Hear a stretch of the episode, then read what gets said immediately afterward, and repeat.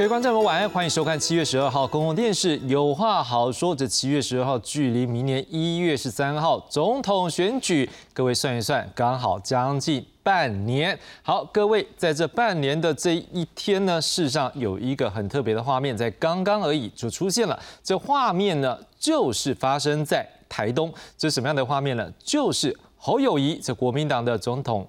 候选人呢，以及曾经参加这一个国民党希望能够争取提名的这个红海这个创办人郭台铭呢，在刚刚在台东，他们双方终于见面了，这时间大约两个。月好，当然我们看到这画面，他们两个就握手了哈，然后当然也有互相这一个这个举杯敬酒。好，但是这代表是不是一个善意呢？这个后面这个国民党内是不是还是会有这样茶壶内的风暴？是不是有办法来做整合呢？备受关注。当然了，郭台铭是会独立参选，大家也很在在思考，因为这可能会影响到的也不是只有这个国民党的这个侯友谊的部分，另外一个有可能受到影响的，也就是这一个呃民众党的柯文哲。但民众党柯文哲呢，最近也惹上了一些风波，就是他针对他的演唱会嘛，所以要不要去这边呢，也引发各界讨论的时候，他也说出了这太监两个字这样的一个说法，也被人家认为是一个失言。再加上这几天大家也关注的是，好像他之前去日本访问的时候，跟日本政要的一个对话内容，他也泄露出来了，也引发各界质疑说，哎，这是不是有点违反这个外交上面的一个习惯呢？好，那如果这些只类似可能被认为是有失言风波的时候，对他目前将近三成的一个。支持讲会不会有所影响呢？那最后我们要来看的，当然就是这个民进党的部分，就是现任的副总统赖清德，他今天呢跟着总统一起来见了一位，就是巴拉圭的下一任总统。为什么这很重要呢？因为大家的关注是会不会到时候就是由他来代表我们国家来去巴拉圭参加这一位总统就职典礼。那么那时候呢，也有可能会来过境美国，跟美国有一番的意见上面的交流。当然，这部分也关系到的是他的一个。治理国家在外交或者是一个外政的一个思考的一个模式，但是可能这个部分也关系到一件事情，就是说他是不是能够稳固他的一个基本票源。我现在有一个基本票源看起来它是流失的，因为过去我们都知道民进党在年轻选票部分是有成长，但是在之前赖清德跟这个民进啊民进党这个执政团队呢，也陆续丢出一些跟青年有关的政策，好像是学费啦，像是一些房啊这个啊房屋的部分的一个。啊，这个居住正义的政策，可是。看起来目前好像这隔了这段时间之后，哎，在媒体上面或者是在民众里面这样的一个声浪好像反而降低之外，那一天还闹了一个小风波，哎，有人质疑说他巧遇了两个学生，有人就觉得说这是被巧是巧合吗？还是说是有安排的？也引发了一番的争论。看起来他目前在青年选票部分的一个争取，好像也出了一些问题。今晚上我们要针对三个阵营目前遇到的状况，还有未来可能的选情来做进一步的探讨。介绍今晚来宾，第一位介绍是文化大学广告学系主任刘哲。刘老师，主持人各位大家好。第二位介绍是政治大学国关中心研究员蔡增佳蔡老师。主持人各位观众大家好。第三位介绍是中正大学政治学系教授蔡荣祥蔡老师。主持人啊，各位有话好说的观众朋友大家好。好的，各位观众朋友，那我们就先从这个今晚最新，就是这一个侯友谊还有郭台铭他们见面的新闻来看起喽。热情的跟支持者握手致意。国民党总统参选人侯友谊十二号走访台东，由于党内换候声浪不断，郭台铭又不时抛脸书提出政策建言。十二号侯郭两人都受邀出席在台东举办的正副议长联谊会，受到外界关注，双方是否会合体？我一切按照主办单位的安排，我一定在有机会底下，如果我能够跟郭董见面，那当然是最好的。我不知道呢，我是被。我是被邀请过去，我不知道有谁参加。侯友谊跟郭台铭在主桌共进晚餐，后续如何互动备受关注。不过侯友谊面临整合难题还不止这一桩，国民党立委郑丽文就抛出由韩国瑜出马取代侯友谊。不过国民党主席朱立伦强调，绝无可能换侯，也不会卡侯。我们的支持度一直垫底，低迷不振，这个是事实，也已经超过一个半月的时间了。那不是。再继续的假装问题不存在，国民党绝无可能换猴，也绝对不会卡喉。绿色的特权横行，更是需要大家能够团结一致，能够下架民进党，政党轮替。至于传出国民党挺郭派中常委连署原定在十二号中常会提案，要求党中央落实总统提名三阶段整合承诺，变相对换候施加压力。不过最后挺郭派的提案中常委都缺席，中常会并没有任何的连署提案。记者张明哲、欧荣、谢振林，台东、台北报道。好，事实上刚才这场参会啊，在我因为这个我们的这个袋子有一个截稿时间，在这截稿时间之后啊，各位。呃，这个郭台铭上台的时候，他只是讲说，哎，刚才这一个跟侯友宜市长哦，今天可以算是一个巧遇。不过在他之前，侯友宜先上场的时候，他只是讲说啊，这两个月不见，而且他主动的要求县长为他鼓掌，而且还去称赞了这一个郭台铭。不过到底这样子有没有释放出一个善意呢？在今天看起来好像不知道了。但是在今天早上的时候，导致传出一个消息。支持郭台铭方面的一些国民党的中常委有一个动作，他们以什么动作？有一个提案，我们来看这提案的内容。好了，这提案呢，我们看到是由国民党的中常委郑任中、尤家富、沈智慧等人原定在七月十二号在中常会提案。好，那这主张呢是请中央党部确切的落实以公平、公正、公开的方式，好执行党内泛蓝、泛绿还啊。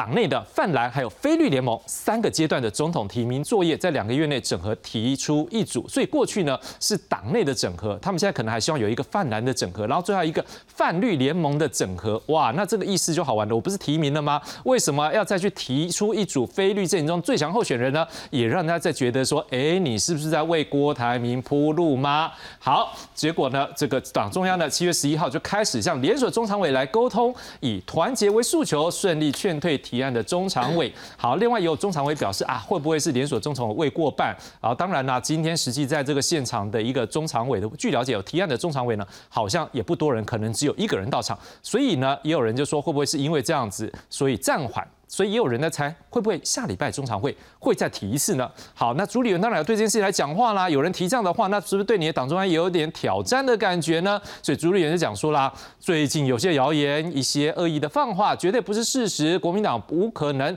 换猴，也不会卡猴。他强调，就是所有的提案都是在帮侯啦，所有的活动都是在挺侯，希望侯友谊能够更好更强。不过。还是会有一个问题，就是那侯友谊你本身呢，要不要去做整合呢？我们也看到侯友谊呢，之前前几天我们也看到他向侯友谊、向这个韩国瑜还有郭台铭来表示。道歉哦，向韩国瑜表示道歉。好，这是在林金杰的一个场子，他讲说啊，我向金杰兄啊，当初选立委的时候帮忙不够，包括韩国瑜也不够，对他们两个加拍摄，让他们两个都算，他要深深检讨自己。而且他还讲说，韩市长是友情好兄弟，希望找个时间再好好聊一聊。另外讲到郭台铭的部分呢，好，他说他们互动都很自然，而且最重要是中华民国派。事实上，在今天晚上，我们刚刚讲说这个晚宴就是全国政府议长联谊会的晚宴，虽然两个没有坐在一起。不过确实他在台上的时候特别去称赞，就是啊郭台铭的经济上面，而且他也强调他们两个人都是中华民国派。我想请问刘老师，请问一下，两个人都是中华民国派，这是不是对于郭台铭的一个善意？那郭台铭会不会觉得是说这个中华民国派？我也是一个重要的人物，是不是我也可能要出来独立参选呢？那如果这样的话，侯友谊该怎么办呢？呃，基本上我会认为就是说哈，两个人碰面哈，比不碰面要好。而且现在侯友谊在场子里面哈，也有在致辞的过程中间哈，请呃请大家帮郭台铭鼓掌嘛哈。那其实我觉得侯友谊是呃确实是出了相当程度的一个善意哈。那之后侯友谊要离场的一个时候，也有跟郭台铭特别握手嘛。那所以我会觉得就是说两个人哈，感觉虽然相相敬如宾，那但是呢，似乎有一定程度关系尴尬、关系破冰这样的一种感觉哈。呃，确实是一个对国民党来讲的话，一个发展比较好的一个方向哈。那我们又回来讲，就是说哈，您刚刚也有讲到换候这个部分，基本上我觉得哈，可能性是。蛮低的，非常非常低哈。为什么？其实原因很简单。第一个原因来讲的话，就是说侯友谊他现在基本上哈已经有大军集结这样的一种趋势。因为毕竟金辅聪操盘哈，他比较精于这整个议题的一个设定、战略的一个设定，所以你会发现到就是说哈，侯友谊阵营本来凌乱的一个步伐，现在慢慢开始有一定程度的一个统整。那在抛议题的一个上面来讲话，就网络声量来说哈，也是领先呃赖清德跟呃柯文哲的哈。那所以在议题设定的一个面向上面，确实有一定程度的效果。这个大军似乎有一定程度集结的一种情况。那第二个，如果就朱立伦的一个态度来说的话哈。朱立伦以前换过柱。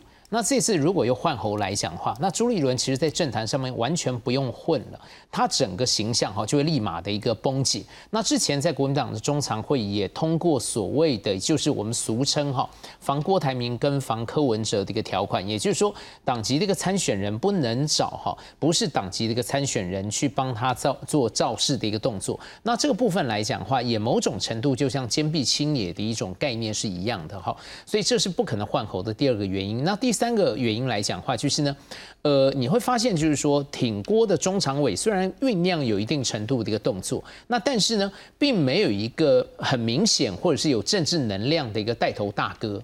哦，然后在论述的一个过程中间，论述的内容上面来讲的话，那个正当性、合理性跟说服力，坦白讲也不够哈。那所以这整个的一个士气来说，会有一点点一一而再、再再再而衰、三而竭这样的一种感觉。所以我觉得就是说，这个换侯的一个可能几率，基本上确实是接近于零哈。那再讲回来，侯友谊跟。呃，郭台铭在这个场子已经碰面，那日后还有一次的一个机会，我觉得那次的一个机会来讲的话，侯友谊应该要更好好的一个把握，也就是说七六的一个大游行，就是黄国昌跟馆长他们办的居住正义跟司法改革的一个大游行，因为那个时候呢，侯跟郭跟柯三个人都会同台，那这个三个人同台哈，我会预计就是说当天那个人数哈。一定是不少，为什么呢？因为疫情三年哈，大家很少走上街头。那但就是说，这个是疫情之后第一次走上街头的一个游行，所以我觉得非常多的一些人哈会跃跃欲试。那特别是呢，三位可能会参选总统的人，包括柯呃，包括郭台铭都会去参与。所以在这个情况来讲的话，三个人不免又有一番的一个比拼。如果是就口语表达的一个论述的一个过程中间，我觉得柯批可能在这个媒体效果上面可能还是最强的。但是我觉得，如果是就侯友谊的阵营的一个策略来说的话，他应该要达到两层次的一个目标。第一个目标来讲的话，就是说他在论述的一个过程中间，也就是说司法改革也好，居住正义也好，他一定要拿出具体可行的一些相关的方案，或者是有具体步骤，针对司法改革或者是。呃，居住正义这两个大议题哈，去清楚的阐明它相关政策的一个立场，这是第一个目标哈，至少不要在整个新闻效应上面输柯文哲输太多。那第二个，我觉得目标就是说，在跟郭台铭那个互动过程中间哈，可能不能指向今天哦，就是握个手，然后寒个暄，然后在致辞的过程中间哈，呃，感谢郭台铭这些相关的一些论述，我觉得太浮面了。可能要跟郭台铭去做比较绵密的一些互动，是不是要在媒体前面哈，刻意的去说，是不是能够跟郭董事长约一个时间去请益等等相关具体的一些论述，如果能够出台的话，侯友谊才能在整个七六的一个大游行的过程中间，相对于柯文哲跟相对于郭台铭，去取得比较对他有利的一个主场优势。的确，在这一个刚才这一个见面过程当中，呃，这个可以看到后一上去，他就讲说，是让这个见面不容易。嗯，然后当然。也是另外一点，也是啊。郭台铭回他是说这是一个巧遇的时候，感觉上好像没有特别的两个互动的强烈。更重要是两个人要离开的时候，上当媒体要去问他们两个的做一个访问的时候，堵麦的时候，上两个人都没有接受访问。所以这时候也让我们关注一件事情，说两个关系到底如何？但是也还有一件事也很重要，那到底郭台铭呢？他后面真的要独立参选吗？现在很多消息传出来，就是他的一个支持者开始在动作。可是这个动作是真的吗？我们来看一下郭台铭是不是会参选呢？来看一下。郭台铭七月十一号昨天的脸书的发文，他说：“唯有非律阵营的整合和团结，才能够下架民进党。”不过最近有心人士居中挑拨、抹黑、扭曲，明显在操作非律阵营的敌对，鹬蚌相争，渔人得利。好，那谁是鹬蚌，谁是渔人呢？看起来他意在眼外了哈。面对国民党高层呢，他一路都是情义相挺，没有任何恶言，希望攻讦和捏造到此为止，团结一心，共同对抗民进党政府。好，不过他这样的说法，对于金普聪来讲，可能不一定认为，因为他就告诉郭台铭说，如果继续下去，获利的会是民进党。嗯。蔡老师，你怎么样看？说郭台铭最后会参选吗？那如果这样，最后的结果对国民党来讲，侯友谊的冲击会有多大？我觉得现在那个郭台铭应该是陷入了一个困境啊啊，这个这样子的一个困境呢，我们我我们之前可以看到哈，之前的一个郭台铭应该是可以左右逢源了哈。那国民党，然后甚至是民众党，还 是跟柯文哲的一个合作哈。但是我们可以看到，就是说他的一个并购说哦，就是要把民那个民众党给并购了哈，那就是让他跟民众党之间的一个什么的一个破局。以前他还可以拿要跟民众党跟柯批哎。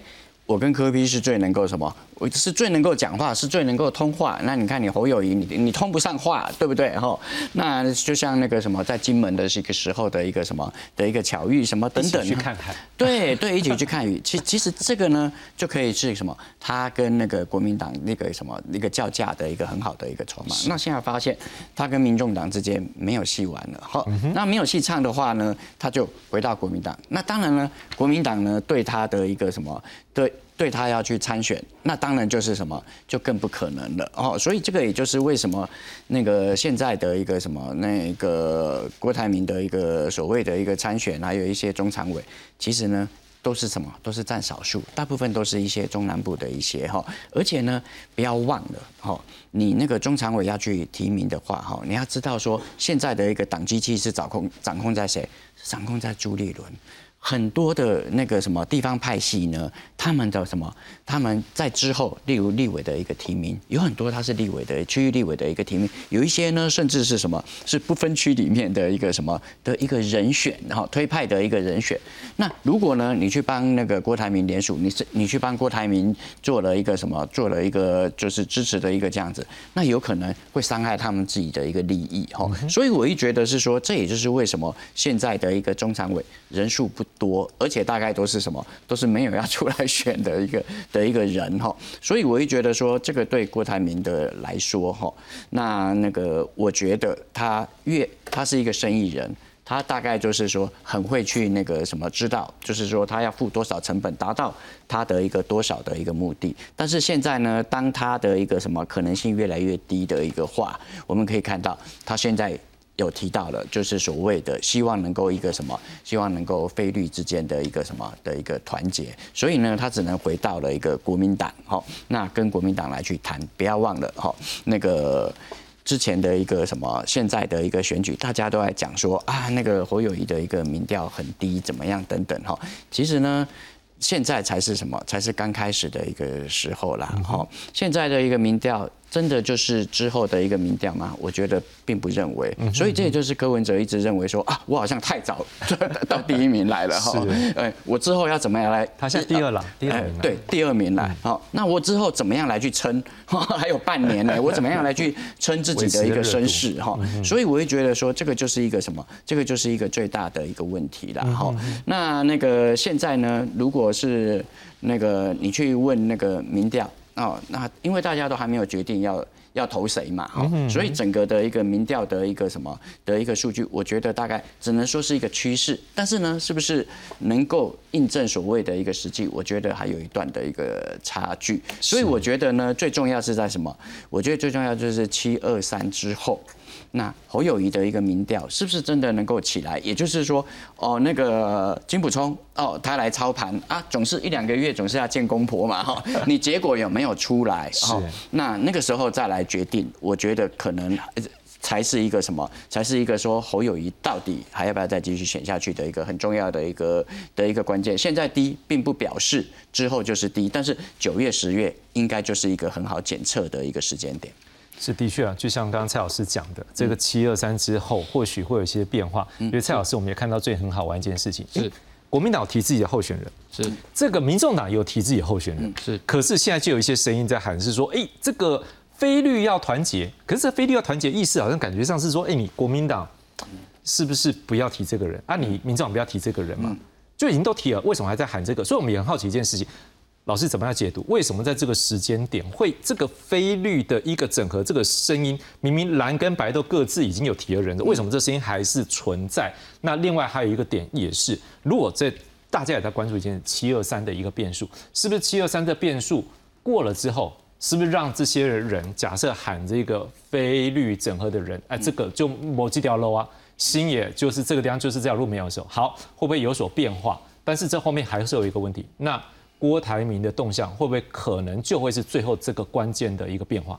是我我我觉得是这样哦，我看到这个整合三阶段哦，那我想到欧洲国家，因为他们政党哈非非常多元，最后都可能没有办法组，就说没有单一的政党能够执政，所以他们在协调这个总理的过程中，事实上只有一个阶段啊，所有政党找来，然后协调谁是总理，那当然也可能会协商很久，甚至长达一年，所以只有一个阶段，什么意思？你把所有人找来，然后一个阶段就就。要么就整合，要么就没办法。不是等他提名完，台湾民众台湾民众党已经提名了，然后我们现在谈整合。整合的意思好像说，那个东吴跟蜀汉，来，我们现在整合啊，国号拿掉，那我们只有一组候选人。我觉得这个不可能呐，哈。那郭台铭的部分，我个人是觉得是这样，因为他现在他是比较亲国民党的，你一定要尊要尊他，不要毁他。你一旦毁他，让他把他推出去，最后他去独立参选。那独立参选，其实伤害最大，当然还是柯文哲，因为柯文哲有很大一部分的选票是跟跟郭台铭董事长是重叠的。那侯当然次之，可是问题是，如果这样参选下去，事实上，你国这个菲律大联盟是不可能会当选的嘛？这很清楚啊。如果说好，那。过去可能跟他有谈过一些事情，那我们大家都知道嘛，买卖不成仁义在。你不管跟郭台铭谈什么，你现在不要再讲了，不要再说哦，那什么曾经啊，用立立法院院长啊，不分区啊，我觉得这个东西在谈的没有意义啊，因为你去谈这些，等于去在伤口上去撒那个盐。是，而且郭台铭董事长说，他讲的那些东西的意思就是说。不要再谈这些了，哦，反正你秘书长也不要再谈了。为什么？以后以后你要整合他呢？啊，你在谈这些对对整合会有帮助吗？我觉得是不会有帮助。但侯友谊侯友谊现在的这个策略，我我个人觉得说是这样是对的啦，哈。但是如果说道歉，就大家都知道拍谁哈，就是比如说啊不好意思啊，啊，其实台语的意思就是说悔心嘞，得 cam，哦，意思就是说就直接讲嘛，反正。其实说实在，到这个地，到这个已经到这样子，你的民调没有那么高的时候，其实我个人觉得你真的身段一定要软，大丈夫能屈能伸。嗯，好，那当然，那个全代会之后是不是民调会上来？哦，这个当然有可能会，就是说可能会有蓝绿对决哈，这个当然就是有可能哈。那当然现在有人主张说要换成啊韩国语，然后包括这些所谓的。啊，这些部分区的立委，我个人觉得是这样。如果换了韩国瑜，那郭台铭董事长就不独立参选吗？还是柯比就不用民台湾民众党来参选吗？我觉得这个问题还一样啊。嗯，不会说他们换了韩国瑜这两个就不选了嘛？哈，是。所以，我我我觉得侯友谊的问题就是说，还是自身比较重要了哈。把自身的东西，我我我的我觉得很感慨啊哈。丘吉尔首相曾经讲过啊，民主制度哈是最坏的制度，但是除了其他制度那个已经试过制度以外，什么意思？其实这种初选制度是非常好的啦，但是火车已经开过去了啦。你现在说啊，再来初选，不太可能嘛？我觉得这个这个是逻辑上，在在运作上也不太可能的。哦，他只能继续走下去。以上是是。好，那当然啦，这个国民党这一个。提名之后看起来一直没有一个稳定的结果，也就造成现在状况之所可能，哎，继续的除了这个侯友已经被提出来了，哎，郭台铭也提出来了，然后现在韩国瑜的声音也被提出来，所以看起来他还是继续在我们的国内政团吸引住大家的目光。当然啦，对于另外两位候选人来讲，哎，他们当然没有卷在这里面了哈，可能柯文哲一点点了，但是对于他们讲也是把握机会，开始要去做他们各自政党还有各自政策论述部分。我们来看看另外两位候选人在今天他们的行程。巴圭总统当选贝尼亚率领后任内阁官员访台，适逢台巴建交六十六周年。贝尼亚上午先跟副总统赖清德会面，由于赖清德渴望代表出席贝尼亚八月的就职典礼，两人互动也引起关注。赖清德则感谢贝尼亚对于台湾的支持。今天就是用行动表达对台湾的支持，也向国际社会传达我们两国坚定的方意。赖金德积极接见外宾，打造国际形象。同时，民进党也完成区域立委提名作业，秉持民主大联盟精神，通过征召谢佩芬参选台北市第三选区立委。永和区后溪里的里长庄明渊则接替李正浩参选。先前讨论热烈的鸡排妹，确定不在立委提名名单中。另外，民众党总统参选柯文哲则南下高雄，请走基层。中午邀请三十多位里长吃饭，也参访在地产业。党内人士透露，柯文哲有打算到南部 long stay，积极抢攻票源。另外，也在脸书将矛头对准赖清德，认为台湾应该要扮演美中之间沟通的桥梁。赖清德的论述有失国格。其实台湾的总统啊，应当是带领台湾走向世界。我们是要当台湾的总统，不是要去选美国的州长，哦，更不是要去应征哦白宫的外佣。柯文哲炮火猛烈，近来也因为受访时提到跟自民党干事长谈 CPTPP 议题，被驻日代表谢长廷纠正是自民党参议院干事长。绿营也猛批是外交失言，不过柯文哲回应是部分媒体穿凿附会，他根本没提到人名。记者韩朋友组综合报道。好，我们看到这柯文哲谈起赖清德的这一个呃走进白宫、走向白宫这样的一个话呢，看起来他的火力很猛烈。不过这几天这个火力猛烈之外，上他自己也遭遇一点小乱流，是什么呢？也都是跟说话的一个内容看起来引发争议有关系。我们先来看一下第一个关于他的演唱会哦，八千八百块的这演唱会。好，来，基本上呢，原本哈，好来。这要想要在台北流行音乐中心办呐，哈啊，那个是东区门户计划里面一个过去他担任市长很重要的政绩呢。然后所以他就讲说，他话也我觉得也是讲得很白，这样这样讲哦，本来想说要夹带啦，假装要去唱演唱会，把政绩让大家看到，好世态炎凉。不过他市长下来不到三个月，人家就不让他在那边办。好啊，所以就有记者问啊，啊，所以市长官不让你办吗？好，就他就讲说，通常就是太监就解决掉，不会到皇上那里。好了，这个字眼感觉上就是有点不是那么好，所以呢也引发大家的争议了。所以最后呢，除了他的属下有出来，不能讲属下两个字，跟着他的这一个幕僚，或者是他的这一个党里面的政要啊这这个从政的人员呢，帮他来道歉之外呢，他自己在脸书上面也说，来初衷很单纯，纯粹好玩，顺便帮忙宣传北流。他当然知道北流不能办政治人物啊，他也不会破坏规则啊。然而却也因为政治人物的背景就被否决了。最后他要为他的用语不当致歉，他会深刻的检讨改进。诶，这个话看起来是很有诚意，深刻检讨改进。不过除了这件事情之外，还是有一句话啦。他讲说台湾进不了 CPTPP，这是谁讲的？他说是一个日本政要讲的，是一位自民党干事长跟他讲的。这内容是什么呢？就在七月十号接受媒体访问的时候，他讲说台湾没有办法参加 CPTPP，他要共识决是一个国家同意，中共再怎么样也有几票要反对，台湾要死心，政府知道就不要再骗老百姓。我这是第一手消息呢，是自民党干事长跟我讲的。不过我们的助理代表谢长廷就说了，柯先生拜访对象没有自民党的干事长。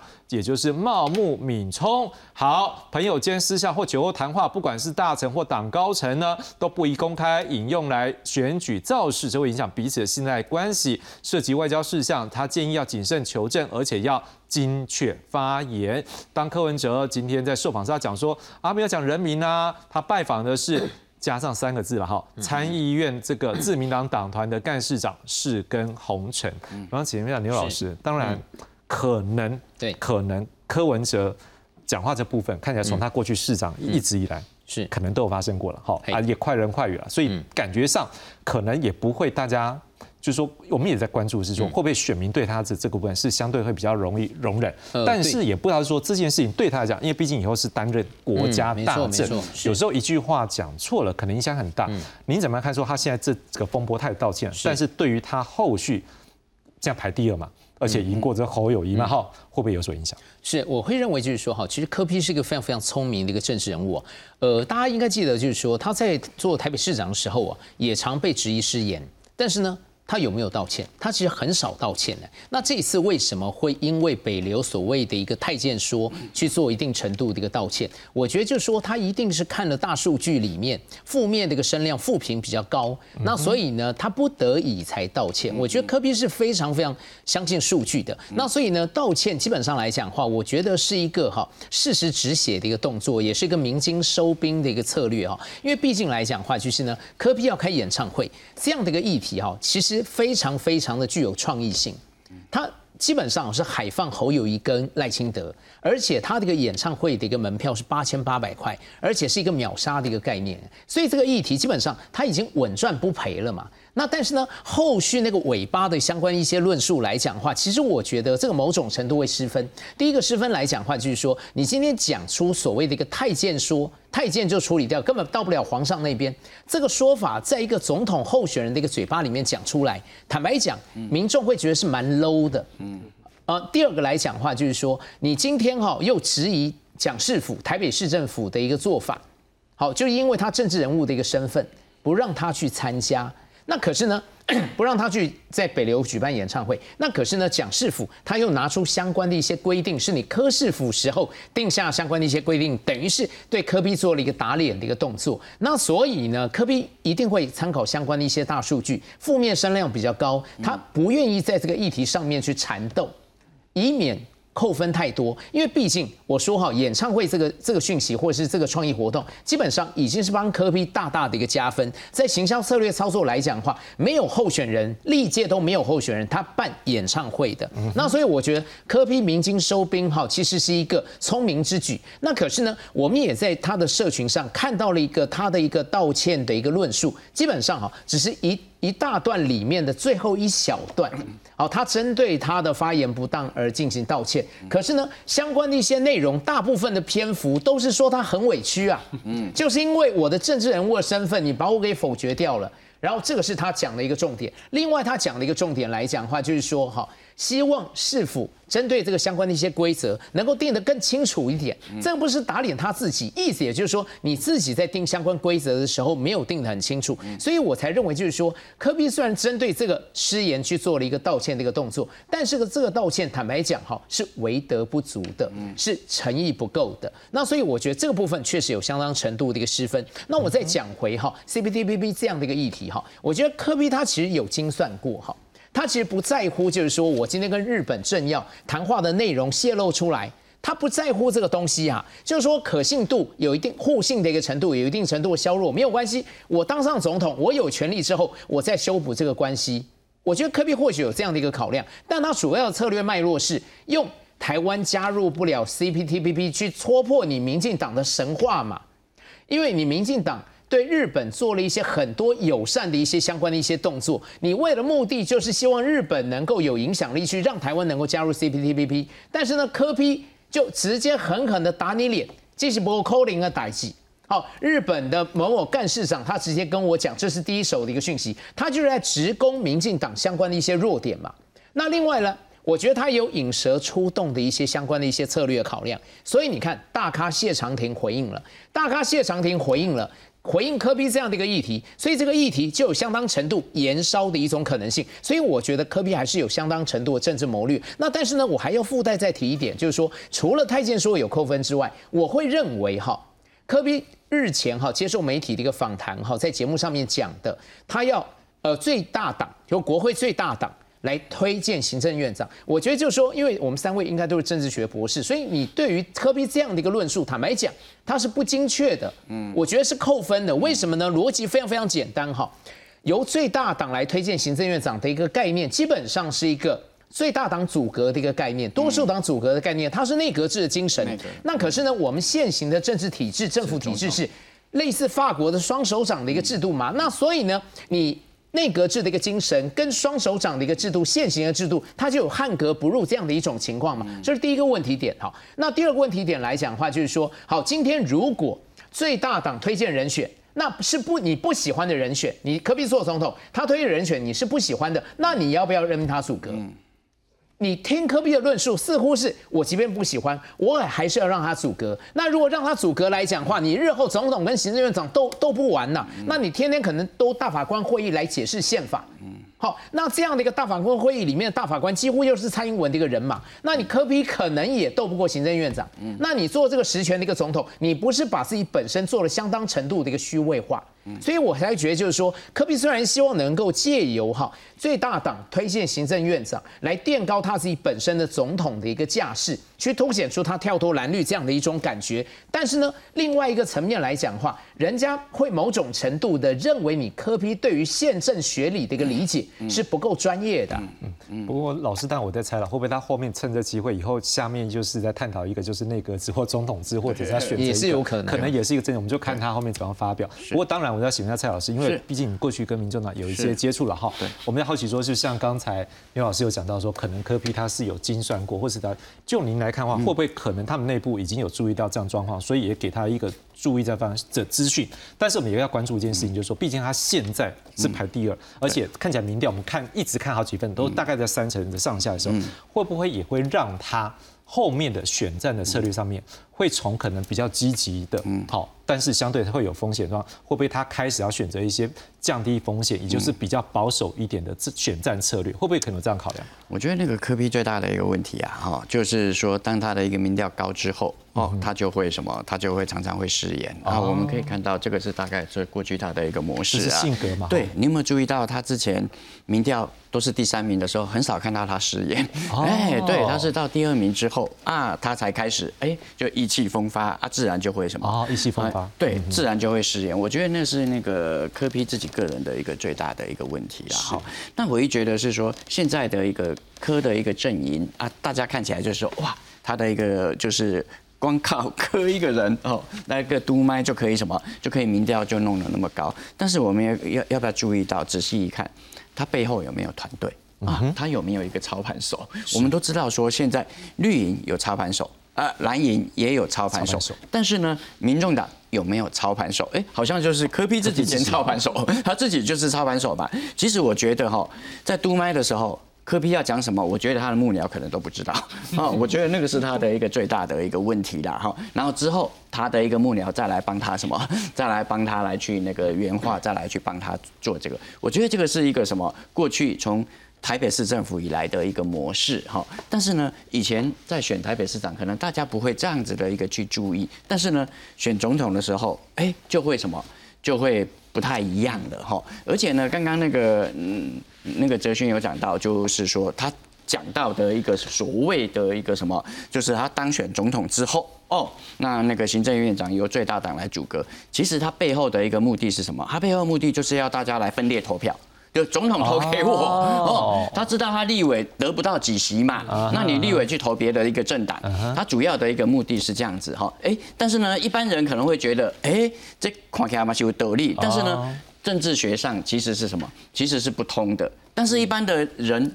并不是什么，并不会这么样认为哈。哎，我们三个人都学过政治学，但是绝大多数的的一般的老百姓是没有学过政治学，都会觉得说他讲的是什么？他讲的是有道理哈。所以我会觉得说，这个就是一个柯文哲常常他他在说话的时候，常常感觉哎很有道理，但是仔细一想，哎那不杀丢呢哈。所以我觉得就是说，这个就是他之后一一什么一一会被检视的一个什么的一个很重要的原因。而刚刚在讲到所谓的一个什么菲律大联盟。菲律宾没有科比有没有在里面？他是菲律大联盟里面的吗？但是不要忘了，他之前在日本他讲过什么？他民进党的朋友比国民党还要多，所以他到底是不是属于一个什么？属于一个菲律的一个大联盟？哈，所以我觉得是不是现在大家讲蓝白和蓝白啊，有没有可能绿白合啊？所以我会觉得是说这样子的一个什么？这样子的一个属性的话，到底要把科比摆在哪里？这个就是大家觉得就是说摸不着，就是说，哎，他到底？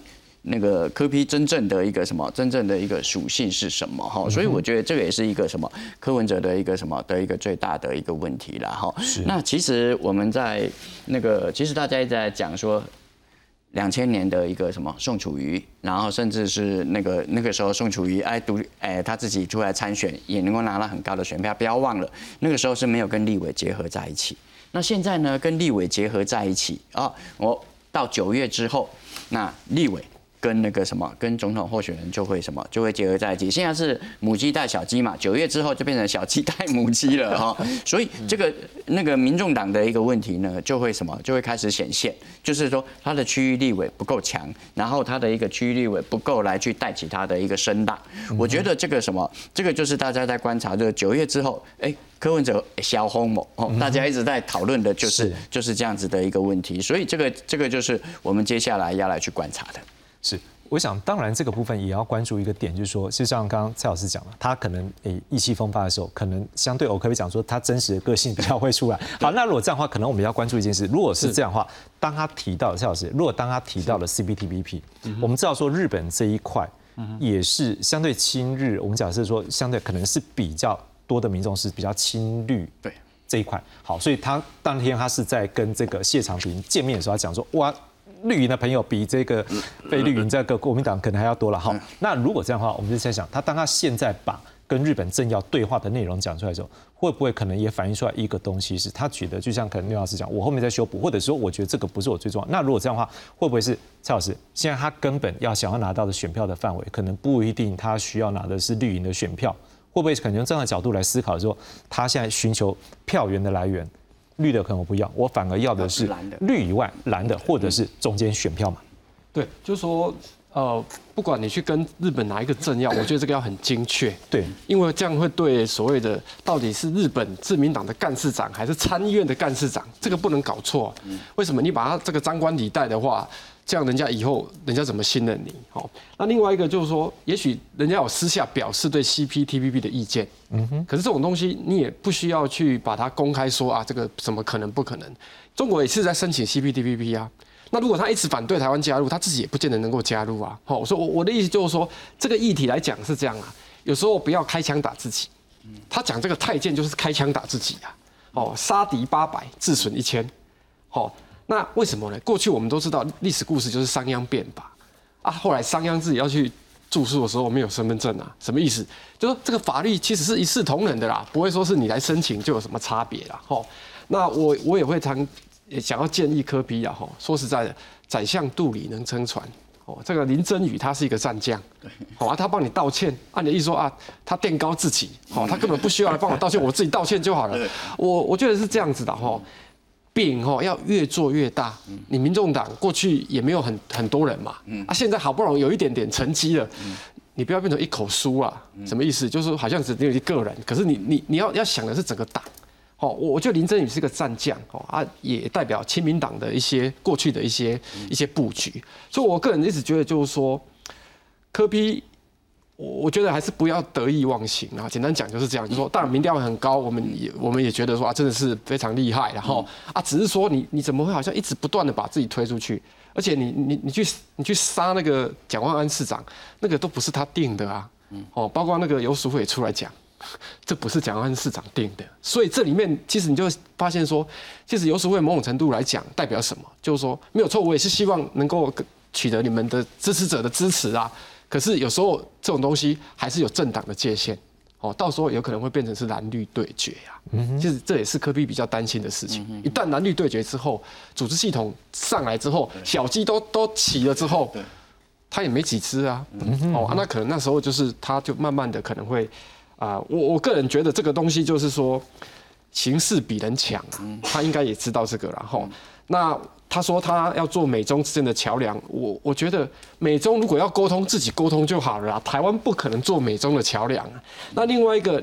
有读过宪政体制，就到九七修宪，我们就已经取消同意权了。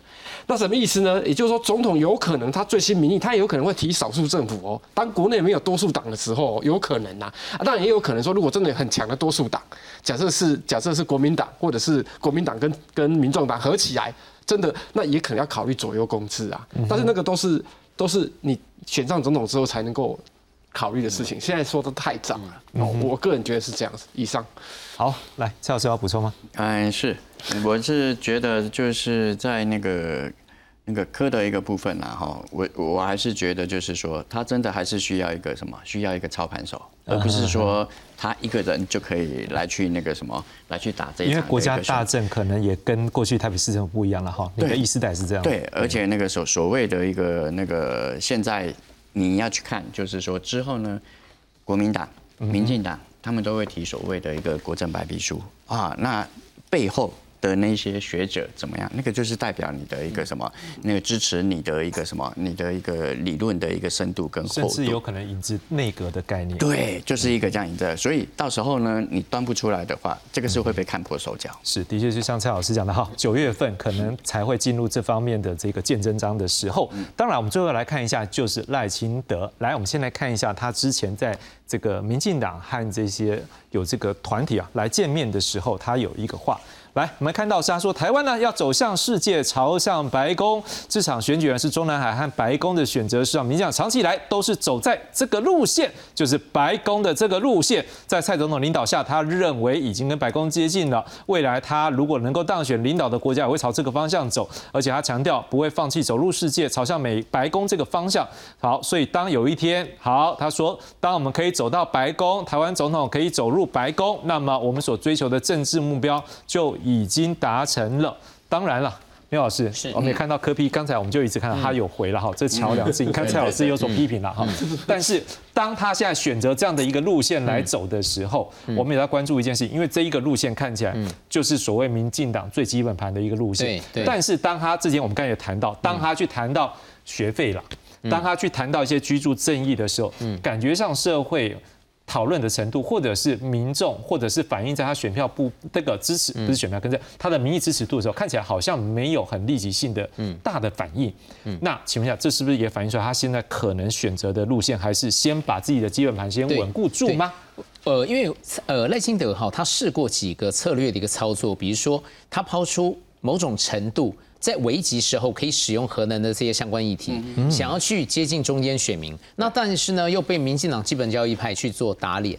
好，那另外来讲的话，他也希望能够去建构一个所谓他希望的民主大联盟的概念，他可能要找一些啊不是民进党的一个原来的基本教育派这些概念的人选。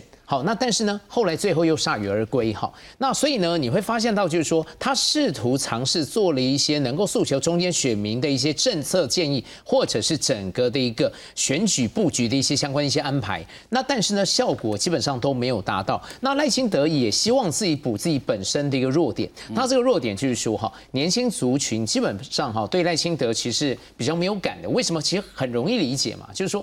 年轻族群会认为赖清德是一个比较传统保守的一个政治人物，因为你一天到晚大多数都是穿西装，你穿西装的话，跟年轻人就会有相当程度的距离感，那个亲近性就没有办法增加嘛。那所以等于就是说，大学生建呃看到蔡赖清德，或者是应该也会建议赖清德说，是不是你适时的把偶包给卸掉？那这个部分可能都是年轻族群不买账的一个非常重要的一个原因。那第二个原因来讲的话，就是说他对于整个社群的一个经营哈。不是特别的熟人，也就是说，他的一些相关在社群上面经营的步数，基本上都是 follow 科批的一个步数。那科批已经是社群经营的第一品牌了，那你再怎么 follow，你顶多就是一个追随品牌，你没有办法有创意的一个超创意的一个方式，跳脱框架去超越科批在这个部分。那所以呢，你没有办法去很熟人的去运用社群这一块，去跟年轻族群去博感情或者是互动，去强化你这个铁粉的一个支持度，或者是扩张你这个年轻粉。这个部分来讲的话，我觉得。觉得赖清德确实力有未逮，那所以呢，前一阵子他就提出了一个哈，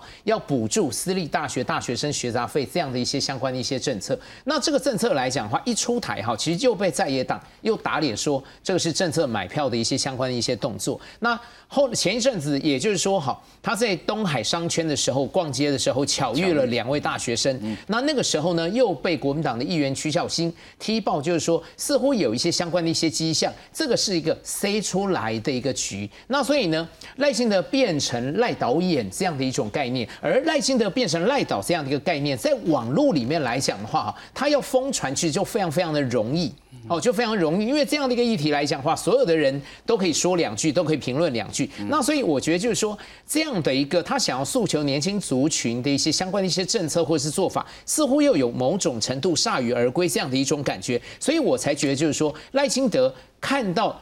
经营中间选民不容易，经营年轻族群也不容易，所以他基本上来讲的话，在论述上面又说回了他原来所设定的一个民主跟集权之争，也就是 follow 所谓有就是 follow 刚刚民主跟集权之争变成一个中南海跟白宫的一个选择。然后我觉得这个部分他当然是希望能够巩固基本盘，也希望能够借由这些相关一些论述去垫高他自己本身的国际观。那我认为他这些相关的论述里面还有呢，在蔡英文带领之下。我们离白宫接近了，我们与白宫接近了。那这个相关的论述，我觉得也是他向蔡英文做某种程度的示好、书诚，或者是表示善意。因为现阶段很清楚嘛，大权还是在蔡英文手上嘛。那蔡英文跟赖清德之间是一个竞合的一个关系。赖蔡英文的最佳利益就是说，在你如果是赖清德当选之后。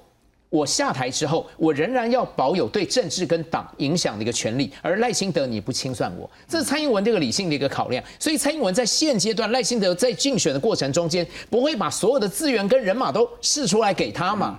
因为他们两个在博弈嘛，那所以赖清德借由这番话，当然希望能够去化解跟蔡英文之间的一个心结，所以我觉得这个部分也是某种程度赖清德讲这些相关论述的一个考量，特别是美国还有某种程度的一个依赖论。但是呢，美国某种程度跟蔡英文关系是比较好的，如果相对于赖清德，所以对蔡英文有一定程度的信任感。那所以呢，赖清德当然也希望小英你跟美国在沟通的时候，是不是能够帮我美言几句？所以我觉得就是说，这个所谓的一个白宫这些相关的一些论述，走向白宫相关的一些论述，赖清德的一个考量来讲的话，除了基本盘的一个巩固之外，希望也能够跟蔡英文去。解开心结，嗯，是。不过当然，大家也关注一个问题，说你刚刚有提到这柯文哲部分，假如说是一个信者，可是也不可否认，当初柯文哲从选市长第一次的时候，这个团队的基底是在民进党的这个文宣的团队。是，当然在文宣台后面，现在也已经回到民进党，而且据我了解，应该也都是陆续进驻赖清德这团队。所以当然，蔡老师抖后胜啊，这个团队。以前可能一开始帮科的，嗯，他们有一些好，那现在实际上不可否认已经回到赖呃赖清德这边了。好，可是他们在操作社群或操作文宣，他们应该还是有他们的利落度。对，好像之前他们也让这个赖清德不是有一个啊魔兽来做哎到总统府住一晚，哎魔兽也是很受到关注啦，所以他也让他试着去亲近啊。可是这时候就好玩是为什么都已经这个团队也是有去帮他操作，可是为什么一直接不进去？这是因为。真的没有办法明显跟他接近吗？已经试着接近了，还是说会不会有其他的政策或者是包袱的问题吗？我觉得这个其实年轻人在看了哈，主要就是人设嘛。哦人设，人设，哎，人设很重要啊！啊，其实年轻人其实就是眼睛，我眼睛看到什么就是什么，我听到什么就是什么哈。你要去去讲有没有哈？他们为什么喜欢科比？就科比很直白嘛哈。哦，他就只要坐在那边三分钟，他就知道他讲什么了。对，然后呢，有一些呢在那边听了，呃，就坐了半个小时，他早就已经不耐了哈。所以我觉得这个就是一个什么？这个就是一个人设。哦，这个就是人设的一个很重要。那我们可以看到，就刚刚讲到了，就是那个赖清德都穿西装嘛，对，这个人设就跟那个年轻人格格不入。然后那个。侯友谊在话当中一直在绕，哦，都一直没有没有讲到重点，哈，所以我觉得这个就是一个什么？这个就是三个候选人当中一个人设，为什么那个柯文哲就是说很受年轻人的一个什么的一个重视？其实我一直觉得有没有哈？那个侯友谊跟那个什么跟那个跟那个赖清德比较没有年轻人的 N 啊，那个语言很重要了哈，所以我会觉得是说赖清德这一次抛出的一个学费，为什么没有到年轻人的一个身上？因为很多的一些年轻人缴学费都是他父母，可他父母的感受度会什么会比较大，你知道吗？年轻人的一个什么感受度是没有这么样的一个大哈，所以我会觉得说这个就是他的一个学费政策没有到他的一个那个什么所谓的一个年轻人的一个民意支持度上来看哈。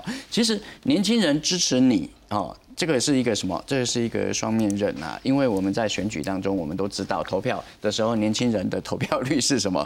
相对低的，对对是相对低的，反而是什么六十岁以上哦，那个是什么？那个是相对粘着度是什么？相对粘着度是比较高的哈，所以这个就是一个什么？这个就是你在一个选票上的一个什么？选票上的一个分配哈，所以我一觉得是说，在这样子的一个情况下，我觉得赖它应该是什么？以现在如果是三角度的话，其实它稳固它的一个基本盘，其实应该就是什么？它应该就是。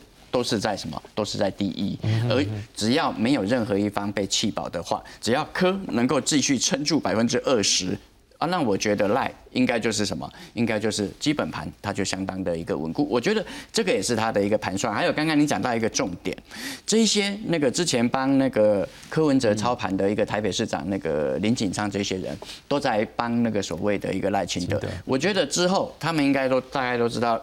所谓的一个科批的一个软肋是在哪里？我觉得只是现在还没有抛出来，因为你选举还有 还有半年嘛，哈，不需要这么快把这个议题抛出来。是蔡老师怎么样看呢？毕竟赖也会担心啊，如果真的最后如果真的再也大团结，真的集中一个人的选票的时候，他目前也是有风险，所以但赖的团队也是会想办法去思考怎么样争取更多的选票，不是吗？对，但是就是说他提到这个。私立学校的学费的补助吼，我稍微给他对了一下，其实最后的结果就是跟公立学校一样，一个学期是三万块。嗯，那这个东西当然对年轻人不见得会有吸引力，但是对他的爸妈就有吸引力了。嗯，所以他要巩固的是这一群人。对哦，哦，那当然朱立伦主席甚至有要加码哦，什么公立大学就干脆就免学费。嗯，或者说他们一直批评这个说大傻逼，可是有时候。对手骂你的时候，可能是哎，这个政策还不错，方向是对的，这方向是对的哦，不然他不会一直一直骂哈。那那赖金德基本上他过去美国认为他是一个务实的台独工作者，他自己讲的嘛，所以他提到这些所谓的走入白宫，我我觉得就在在有点让美国减去这个疑虑啊。好，那包括那个侯友谊提到说，可能未来考虑四个月兵役，但是美国有关切嘛。啊，后来就又又又开始又又不一样哈，是，所以我个人会觉得是这样子哈。今天呃赖正颖提到说他未来以防守为主，我一直看不太懂这是什么意思啊？